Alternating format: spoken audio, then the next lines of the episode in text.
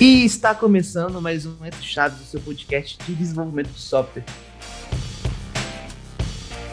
Hoje a gente vai falar de um assunto que já comentamos em alguns episódios, mas vamos focar um pouco mais aqui. A gente vai desbravar a sua cotidianinha de DevOps, CI, CD, arquitetura como código. Então a gente vai comentar um pouquinho mais sobre esse mundo aí do desenvolvimento de software tão importante e tão fundamental nos dias de hoje. Estou aqui do lado também do Igor. E aí, Igor, como é que você está? Opa, e aí, Chagas, beleza? Fala pessoal, tudo bem com vocês? Meu nome é Igor, estou atuando aqui na DTI como arquiteto, estou bastante animado aí pela primeira participação no Entre Chaves, espero contribuir bastante com o bate-papo de hoje. É, ao meu lado tem o Pedro. E aí, Pedro? E aí, Igor, e aí, Felipe, beleza? E aí, galera? Prazer estar aqui de novo, indo para a terceira participação, já posso até pedir música.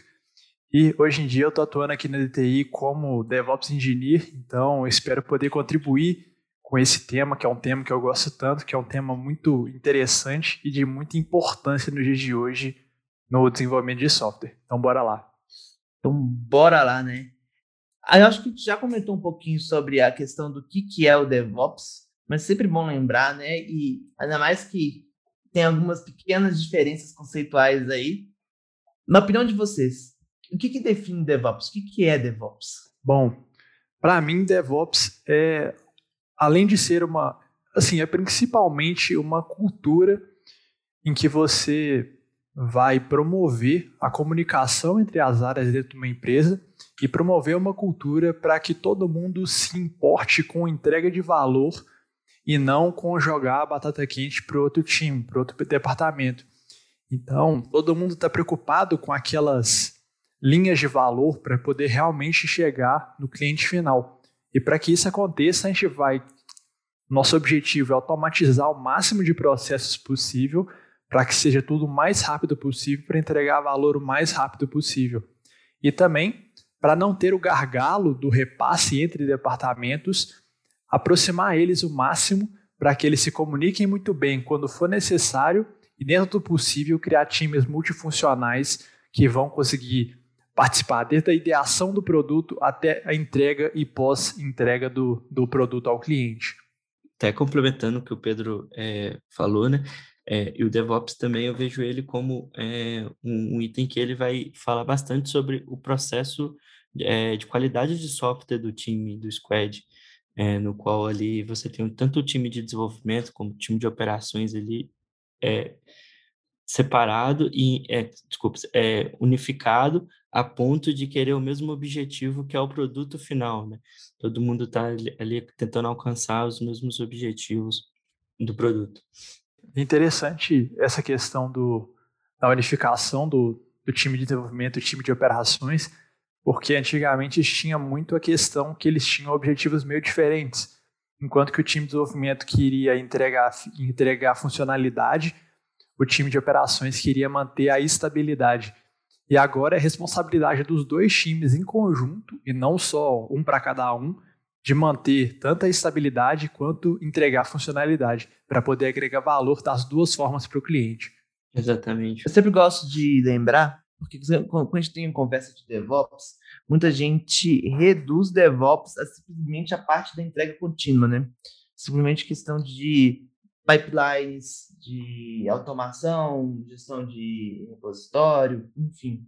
Ou até quando, quando adiciona um pouco mais o, o aspecto, fala sobre é, uma questão de arquitetura, de qualidade de código, igual o, o Igor lembrou aí, né? Sistema desacoplado, sempre permite esses deploys independentes. Porém, DevOps, ele, fala, ele é mais que isso, né? Ele tem uma questão cultural que está intrínseca ali, Acho que aqui no episódio de hoje a gente vai falar até mais dos aspectos técnicos, né? De cada um desses conceitos.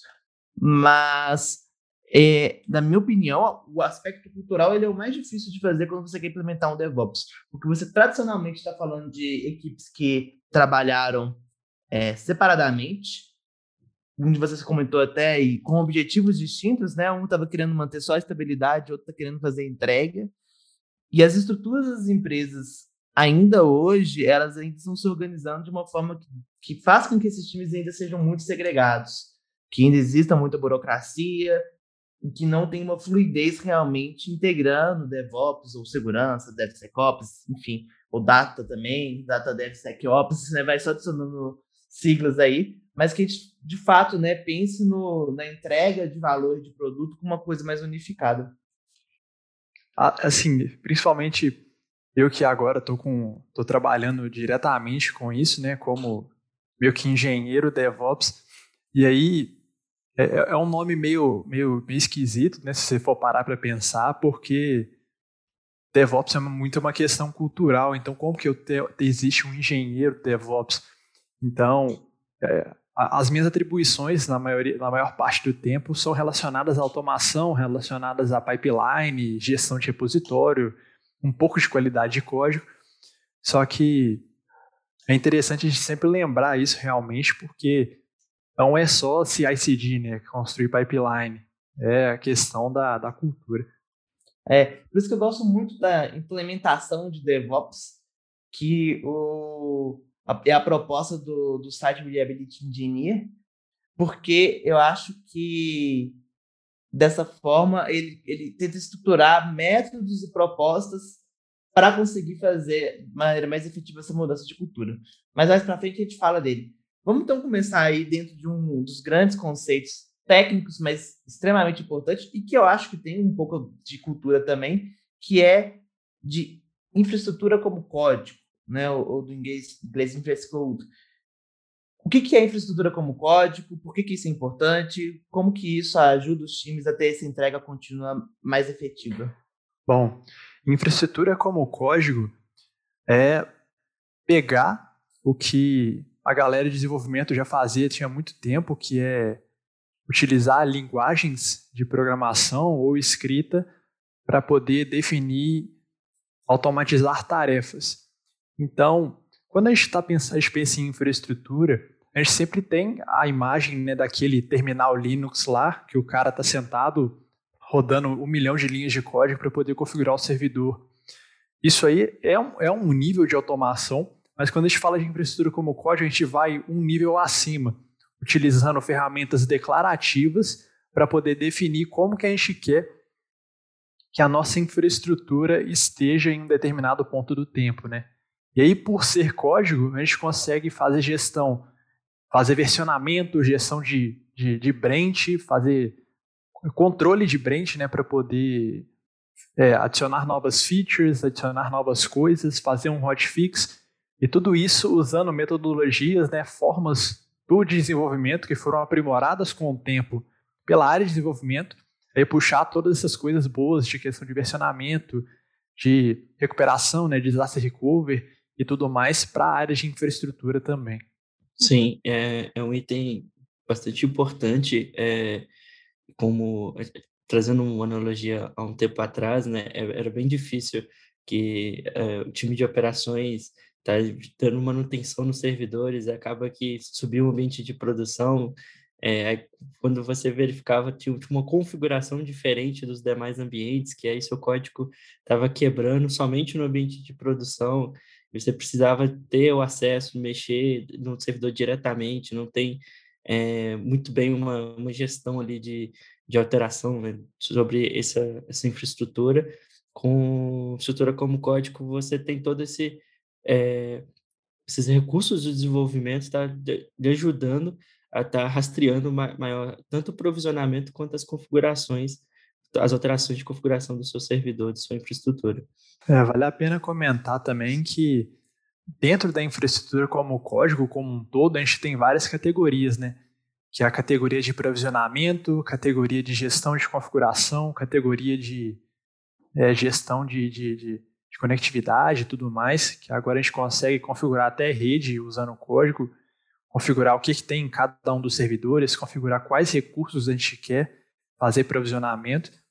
E aí também com, com a cultura cloud muito forte, tudo isso está vindo muito à tona, né? A gente construir, às vezes, um, um dos requisitos do projeto é não é, colocar a mão na interface gráfica da cloud para poder criar recurso mas sim provisionar tudo via código para poder ter, que nem o Igor comentou, toda essa gestão do que, que foi é, colocado em produção, do que está em cada um dos ambientes. a gente poder ter certeza do que está lá e garantias, um pouco mais de garantia de simetria dos ambientes. É, e uma coisa que é, é bem interessante também é a centralização do, do, conhecimento do projeto num local só que é o repositório. Então, né, ou acho que se não me engano, o Uncle Bob coloca a frase a verdade está no código. Então, quando a gente tem a documentação no repositório, a própria codificação do sistema no repositório e a descrição da infraestrutura via código, você tem um local só em que você consegue ter a visão geral do seu sistema. É, outra coisa muito importante é que você faz com que o time de desenvolvimento participe um pouco mais do processo que tradicionalmente ficaria com o time de infra. Ou seja, o time de desenvolvimento ele vai entender quais recursos vão ser necessários para provisionar o sistema dele. Ele vai entender um pouquinho, dependendo, né, se é, é cloud, se é um data center local, é, do custo que aquele sistema está tá gastando, porque muitas vezes o desenvolvedor está desenvolvendo sem se preocupar que as coisas custam dinheiros, né? Nesse mundo que nós vivemos, as coisas custam dinheiros. Então, é, ele, na hora de, de dele participar desse processo da definição da qual vai ser a infraestrutura, a camada de infraestrutura que suporta o serviço dele, ele vai começar a entender isso. E além do que vocês já colocaram aí, né, tanto como código, a gente consegue ver, ter controle de alterações, ver quem mudou, fazer merge, comparar, reaproveitar. Algo muito importante também, né? Hoje, hoje em dia, por exemplo, se você quer reaproveitar uma infraestrutura, se você não trabalha com infraestrutura como código, é um pouco mais complicado, não tem como se dar um copy-paste é, numa estrutura já existente. Né? Depende, alguns recursos até dá, né? Dependendo da nuvem. Mas, de forma geral, não, não é tão simples como código que você já consegue. Você consegue trabalhar com templates. Então, quando pensa do ponto de vista de uma arquitetura corporativa, você pode já definir templates de provisionamento, que já vão colocar ali com as melhores práticas, conectado num WAF para ter uma segurança, enfim. Então, você consegue ter um mínimo de padrão nos seus serviços e nas suas publicações, né? É, vale a pena comentar um pouco um caso que eu, que eu vivi em relação a esse negócio de, de copy and paste de um, de um ambiente. Teve uma vez que eu fiz o provisionamento de uma um serviço é, open source de, de Drive, que ele chamava OnCloud. Eu fiz esse provisionamento no servidor Linux, enquanto eu tava, eu fiz é, na mão, né, na unha. E aí, quando eu estava fazendo esse provisionamento, eu fui gerando um documento, né?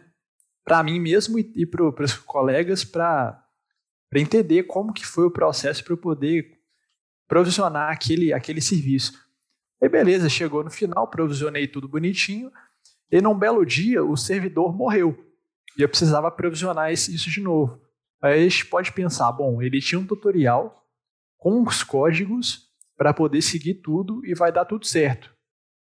Mas não foi isso. Eu fiquei uns, mais uns três dias, mesmo com o tutorial, para eu conseguir provisionar tudo de novo, porque o código que eu rodei uma vez na, na, na, instalação anterior não funcionou dessa vez, ou eu fiz alguma configuração que eu não anotei no tutorial, e todas essas coisas a gente consegue passar por cima na infraestrutura como código, porque é indepotente, né? Então, toda vez que a gente, toda toda execução vai gerar o mesmo resultado, a menos que tenha algum, alguma mudança catastrófica assim, no, na provedora de, de, da infraestrutura como código. Então, a chance de quebrar o código de uma hora para outra é, é, fica bem menor e fica facilita muito a nossa vida na hora de replicar coisa. Bom, Pedro. E querendo, você já fez uma ponte para um próximo assunto que eu acho que pode comentar aqui, que é a disciplina de é, disaster recovery, né? De recuperação após um desastre. Do que, que isso se trata? Por que, que isso é tão importante para o DevOps?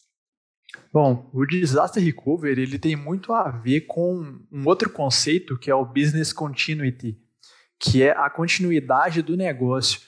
Que no final das contas, todo o sistema computacional, o objetivo dele é atingir alguma necessidade de negócio, atender alguma necessidade.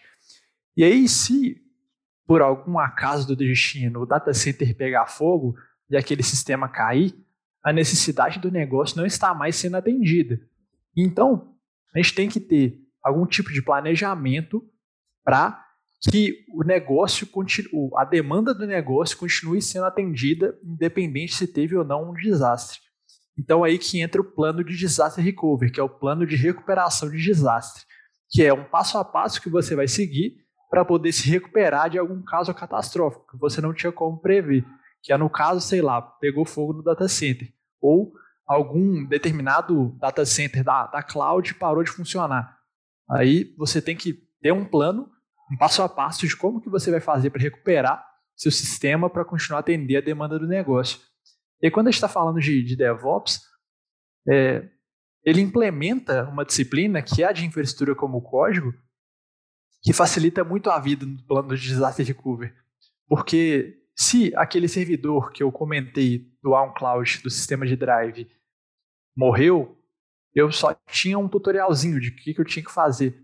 Mas se a gente usar infraestrutura como código, usar cloud também, eu consigo só fazer uma mudança de para qual cluster da cloud que eu quero apontar, mudar para uma outra região e mandar fazer o deploy de novo, que dependendo em 30 minutos meu ambiente já está de volta. Então, fica muito mais fácil usando as ferramentas que, a, que, a, que o DevOps disponibiliza para a gente fazer esses planos de disaster recovery e conseguir se recuperar e continuar atendendo a demanda do negócio com, com mais agilidade. Um ponto, acho que importante que o, que o Pedro comentou, acho que vale a gente dar um foco maior, é que é, o disaster recovery ele não está ali somente é ligado à, à, infraestrutura local, né, de data center on-premise. Importante também a gente ter esses, esse plano bem definido até para os ambientes nuvem, porque tem alguns times que eles ficam, ah, eu estou em nuvem e eu não preciso ter, é, me preocupar com isso. Não, pode acontecer sim de ter alguma atualização no hack, ter algum problema na, na, no seu data center em nuvem e ele tá e você ficar ali com seu seu sistema indisponível, né? Então, essa parte do, do site recovery junto com a infraestrutura como código vai lhe permitir que é, você vai poder subir isso numa outra região ou, ou até mesmo em uma outra cloud é, e seu sistema so, irá sofrer o, o menor impacto possível ali nessas indisponibilidades.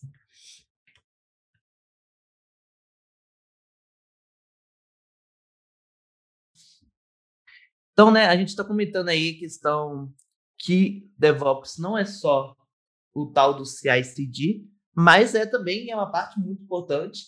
Se não fosse tão importante, não seria por isso que as pessoas né, tomam a parte pelo todo. O que, no final das contas, é a integração contínua e o deploy contínuo, né? Qual a diferença dos dois, por exemplo? Beleza. Bom, a integração contínua é automatizar o processo de gerar o artefato. Então, o que, que é bem ser gerar o artefato? É, quando você tem um código em .NET, a gente vai ter que recuperar pacote, é, gerar, o, gerar a build, fazer o build né, para gerar o artefato, rodar os testes automatizados, passar em algum tipo de é, em algum tipo de sistema que faz, que faz a análise de qualidade de código para finalmente disponibilizar o artefato para que ele seja colocado em algum ambiente, independente se seja um ambiente dev, prod ou de QA. Então, esse processo de integração contínua é automatizar os passos que a gente faz na nossa máquina, né, de recuperar pacote nugget, rodar, o, rodar a build, rodar os testes, para que isso sempre aconteça e, e faça, tenha uma certa garantia de que todo o código que está no repositório não esteja quebrado, com o teste quebrado, com a build quebrada, e que ele sempre esteja no. Sempre que a gente sempre tem um artefato gerado corretamente. E aí ele faz o link com o deploy contínuo, porque o deploy contínuo é o, é o ato de pegar esse artefato gerado na integração contínua e colocar ele em algum ambiente de forma automatizada. Então, usualmente, a gente faz a configuração para ir desde a. fez o commit, aí passou pela integração contínua, fazendo a build, rodando teste, passando no quality gate, e aí ele já é deployado em algum ambiente de teste, de, de, de dev, para a gente poder já testar em ambiente publicado. Então, a gente consegue configurar algumas aprovações também para fazer isso de forma automatizada depois da aprovação em ambiente de produção também. Então, é basicamente isso, automatizar um dos processos que, se feito de forma manual, pode dar uma cacetada de problema. Questão de configuração de variável de ambiente, questão de rodou a build errado, rodou os testes, tá, quebrou, estar tá ali na, na correria e vai assim mesmo. Então, um, processo que tem muita coisa para dar errado, automatizando isso, a gente aumenta muito a garantia de que a gente não vai estar tá fazendo um deploy e quebrando a, o código ou o sistema que está em produção. É, Pedro, e não só também acho que a garantia, assim, é, dá mais confiança também para o time é, na, no momento de implementar novas funcionalidades, né? Porque você já, desde o do seu continuous integration ali, o, é, o código já passou por vários testes, por, por aí entra em, em, diferentes níveis de teste, teste unitário, teste de carga, teste de integração, você tem todos os itens ali, e a questão da segurança na parte que, ah, no meu continuous deployment, aquele código que foi para produção, eu sei que aquele que esse, esse artefato passou por, por mint de UAT. Então, e por ele estar tá ali automatizado, garantido pela ferramenta, eu sei que não teve nenhuma modificação após nisso. Se eu preciso estar tá fazendo uma correção de um hotfix, por exemplo, eu vou estar tá, é, indo na etapa inicial ali, fazendo todo o passo a passo novamente para garantir que esse hotfix também passou por toda essa qualidade, né? toda essa esteira de desenvolvimento. E assim, hoje em dia existem uma série de ferramentas para poder fazer isso, né? Vocês querem comentar um pouquinho sobre quais as ferramentas mais usadas no mercado, um pouco das diferenças entre elas, o que, que né, a indústria está utilizando aí de ferramenta para implementar esses dois conceitos? Bom, do meu lado aqui, pelo que eu conheço, Jenkins e GitLab são a, a, os do, dois grandes um, dois grandes expoentes assim desse, desse estilo de, de ferramenta mas o que eu tenho mais utilizado é o Azure DevOps, na parte de pipelines do Azure DevOps, que é o que eu uso no meu projeto atualmente. E a questão da a, grande diferença entre eles, assim, eu acho que é a forma como a gente vai definir essas, essas pipelines, né? Porque cada, cada ferramenta tem a sua especificidade ali de como que a gente vai definir os passos ou escrever como código a pipeline no final das contas elas fazem mais ou menos a mesma coisa. Talvez uma ou outra tenha uma facilidade a mais ou a menos, mas assim, o objetivo final, né, é, é automatizar o processo. Exatamente. É, aqui no dos squads que eu tenho ajudado, a gente também está utilizando essa é, o Azure DevOps e um dos benefícios assim que a gente tem é, utilizado bastante é a parte da rastreabilidade é, que o Azure DevOps nos permite com relação às entregas. Então, lá no meu, no meu artefato de produção, eu consigo estar tá fazendo engenharia reversa e tá chegando até o nível da história, da tarefa que, que aquele artefato foi, é, teve aquele commit, né, do artefato. Então, esse foi um recurso bem interessante aqui para a gente tá, que é o que fez com que a gente está utilizando ainda mais o, o Azure DevOps nessa parte de, de continuous integration e, e, e continuous deployment. É, um gente juntou três pessoas que são fãs aí do Age DevOps, né? mas o, a coisa boa do Age DevOps é justamente essa, você junta quase tudo nele, né? A parte de gestão de projeto, código, artefatos, feed e incluso a parte de é, entrega contínua. Mas igual você citou aí, né, o Pedro, existem várias ferramentas no mercado, o, o próprio GitLab e o Jenkins, o Jenkins aí velho de guerra, mas seguindo firme e forte até hoje. A gente tem o Gira, a gente tem o, o GitHub com os serviços dele, o Circle, que estão cada vez melhores. É, muita gente já né, usando o GitHub Enterprise como essa ferramenta também para centralizar tudo. Eu acho que opções não faltam. E aí, igual no, acho que a gente comentou no início, mais do que importante do que a, a ferramenta que você escolher é você ter realmente esse processo de forma verdadeira, né? Então, o pipeline de fato está disparando ali, o código foi comitado, já gera uma versão de QA, que tenha testes rodando nesse pipeline para garantir a segurança, porque o que eu vejo muita gente, muitos clientes até é, não tendo uma confiança nessa esteira completamente automatizada, é porque ela coloca código ruim em produção. E eventualmente isso vai acontecer, mas tem como a gente minimizar e tem como no momento que a gente teve uma falha, né? Inclusive o, o indicador tempo entre falhas é um dos indicadores mais importantes do mundo do DevOps aí. A gente conseguir voltar atrás, seja com hotfix ou com rollback, né? Então, a gente tem que todas essas ferramentas são para construir uma segurança e uma confiança, né? uma confiança com a, as áreas de negócio, uma confiança para com o cliente final, inclusive, quem está utilizando o produto, e uma resiliência dos nossos sistemas, né? Com certeza. E essa questão que você comentou, Felipe, que a gente tem que. A confiança na esteira, né, a confiança no CI/CD tem muito a ver também com a qualidade do código, que aí a gente. Só, só nisso aí a gente já mata que o DevOps não é só CI/CD. Que a gente tem qualidade de código, tem teste automatizado, tem questão de segurança, porque a gente não consegue implementar bem uma, uma pipeline de CI/CD, a gente não tem esses outros três pontos muito bem azeitados também, de ter algum sonar para poder fazer é, validação de qualidade, para ver se tem teste passando, para ver se está cobrindo todo o código, para ter teste automatizado que vai rodar na, na, no, no Continuous Integration, para poder validar que o código está indo bem.